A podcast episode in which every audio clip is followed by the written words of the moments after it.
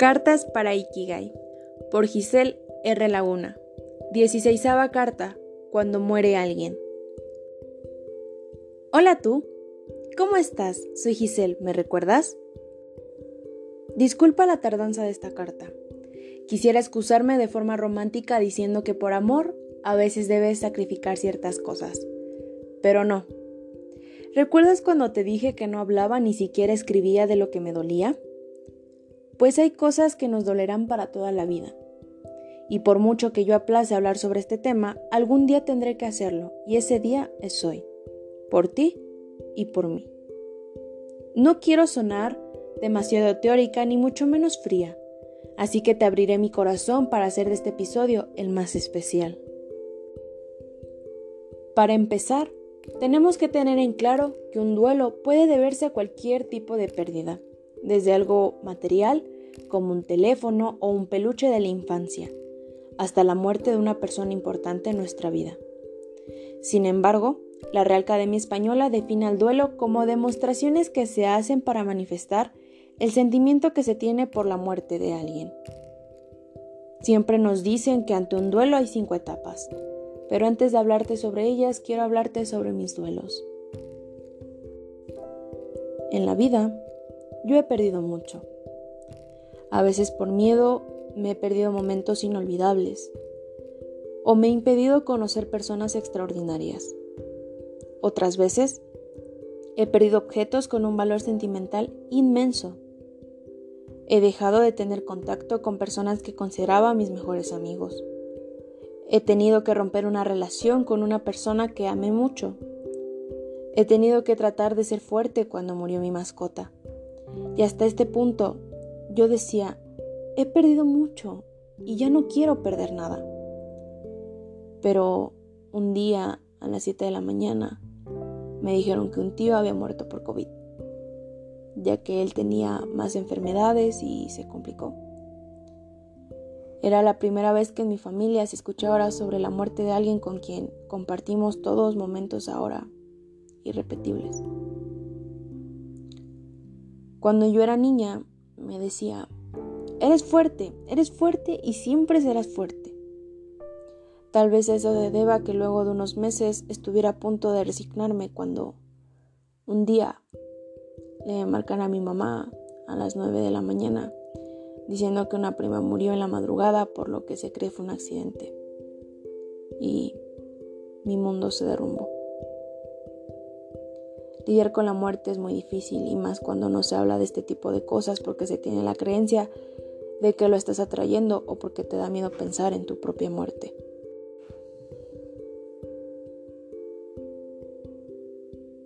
Creo que ahí entendí que una muerte jamás la ibas a superar, que aprendes a vivir con ello y que es el proceso más difícil por el que todo ser humano tiene que pasar porque hay días buenos donde miras al cielo y dices, ¿cómo te extraño? Pero hay luz radiante y recuerdas solo cosas buenas. Pero hay días malos donde te reprochas por ser tan ausente y no puedes ni siquiera levantarte. Justo cuando entendía esto, un día a las siete y media de la mañana me dicen que mi padrino murió y te das cuenta que nunca vas a estar bien porque ya no estás completa. Y casi siempre tú eres el soporte de otros a quienes también les pesa la muerte. Y ahora todos los días se convierten en un nuevo reto para intentar estar bien porque te das cuenta que tienes nuevos miedos, como no decir lo que sientes en el momento adecuado, no estar presente cada que te necesiten o el peor miedo, olvidar las cosas tan sencillas como su risa. Yo estudié un curso de tanatología. Una de mis compañeras, su duelo se debía a que su hija había fallecido. Y cuando hablaba de eso, no lloraba. Luego de pasar las muertes que te he dicho anteriormente, yo me decía, Ojalá fuera igual de fuerte. Pero una profesora de la universidad me dio un buen consejo. La manera correcta para recordar a alguien implica llorar. Y es que cuando muere una persona, lo primero que te dicen es, no llores, déjalo ir, no llores, déjalo descansar. Y mi profesora de tanatología un día muy acertadamente nos dijo, si llorando impide que se vaya, entonces nunca hubiese muerto. Cada duelo es único y personal. Todos pasamos por las cinco etapas que conlleva, pero las vivimos cada uno a nuestra manera. Número 1. Negación.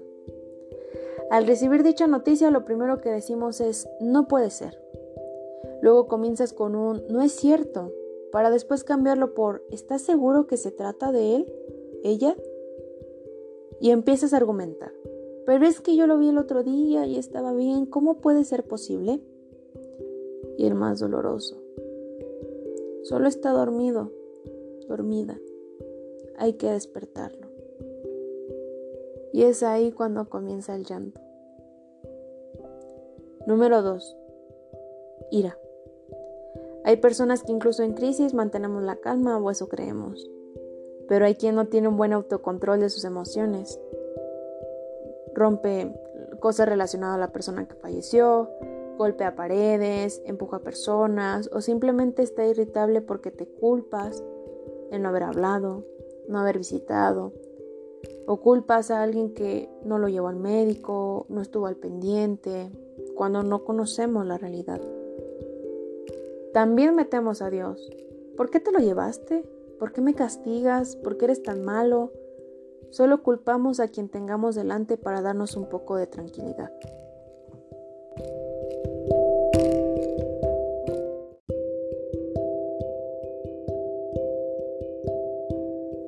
Número 3. Negociación. Dios, prometo portarme bien. Dios, haré lo que tú me pidas, pero haz que regrese. Dios, prometo rezar todos los días, pero haz que despierte. Negociamos con la deidad en la que creemos y al no tener respuesta nos sentimos más desconsolados que en un principio. Número 4. Depresión. Tocas fondo, tan sencillo como eso. Todo el tiempo estás recordando el último momento que pasaste con esa persona, los momentos más especiales, miras fotos o videos, te estás imaginando qué hubiese pasado si esa persona no hubiese muerto mi profesora de tanatología nos dijo que una muerte dolía tanto por la manera en que nos miraban. Y nosotros sabíamos que no iba a haber ninguna persona en el mundo que nos viera de la misma manera. Y bueno, es lo que más vemos cuando cerramos los ojos. 5. Aceptación. No hace falta que lo explique porque todos aspiramos a estar en ese estado de calma. Hay distintos duelos también. El normal, el que todos pasamos, el complicado, donde hay trastornos psiquiátricos implicados, el retardado, donde nos estancamos de manera indefinida y anormal, y el crónico, donde surge una dependencia hacia lo perdido. Hay ejercicios que ayudan a sobrellevar el duelo, pero si me lo preguntas a mí, he escrito cartas. Pero existen dos cosas que me han funcionado mucho más.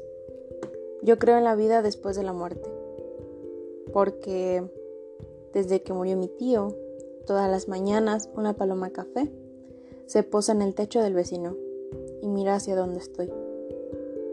Desde que murió mi prima, todos los días me encuentro mariposas de todos los colores, tamaños y formas. A veces se posan en una pared, vuelan frente a mi rostro o vuelan alrededor de mí. Y desde que murió mi padrino, todas las noches, sin excepción alguna, hay un gato que viene a visitarnos. Creo que encontraron la forma ideal de consolarme. Y lo segundo, pues, fue hablar con ellos y despedirme. Decirles que los iba a recordar con lágrimas de por medio, pero que siempre los iba a amar. Que necesitaba dejarlos ir. Si me preguntas, ¿qué debo hacer cuando alguien muere? pues llorar, recordar ignorar esos comentarios de no le hubiese gustado verte así. Vive tu proceso. Disfruta los días buenos y si tienes un día malo, solo mira hacia arriba, que ahí están sonriéndote. Aunque no te mientas, no digas se fue de viaje o está ahí en la cocina preparándose algo. Mejor cambia eso por un ya no está y está bien. Tampoco busques darte una respuesta del para qué o por qué murió a esa hora, ese día, porque no tenemos que entenderlo todo. Pero especialmente entiende que solo aprendes a vivir con su ausencia. Con amor.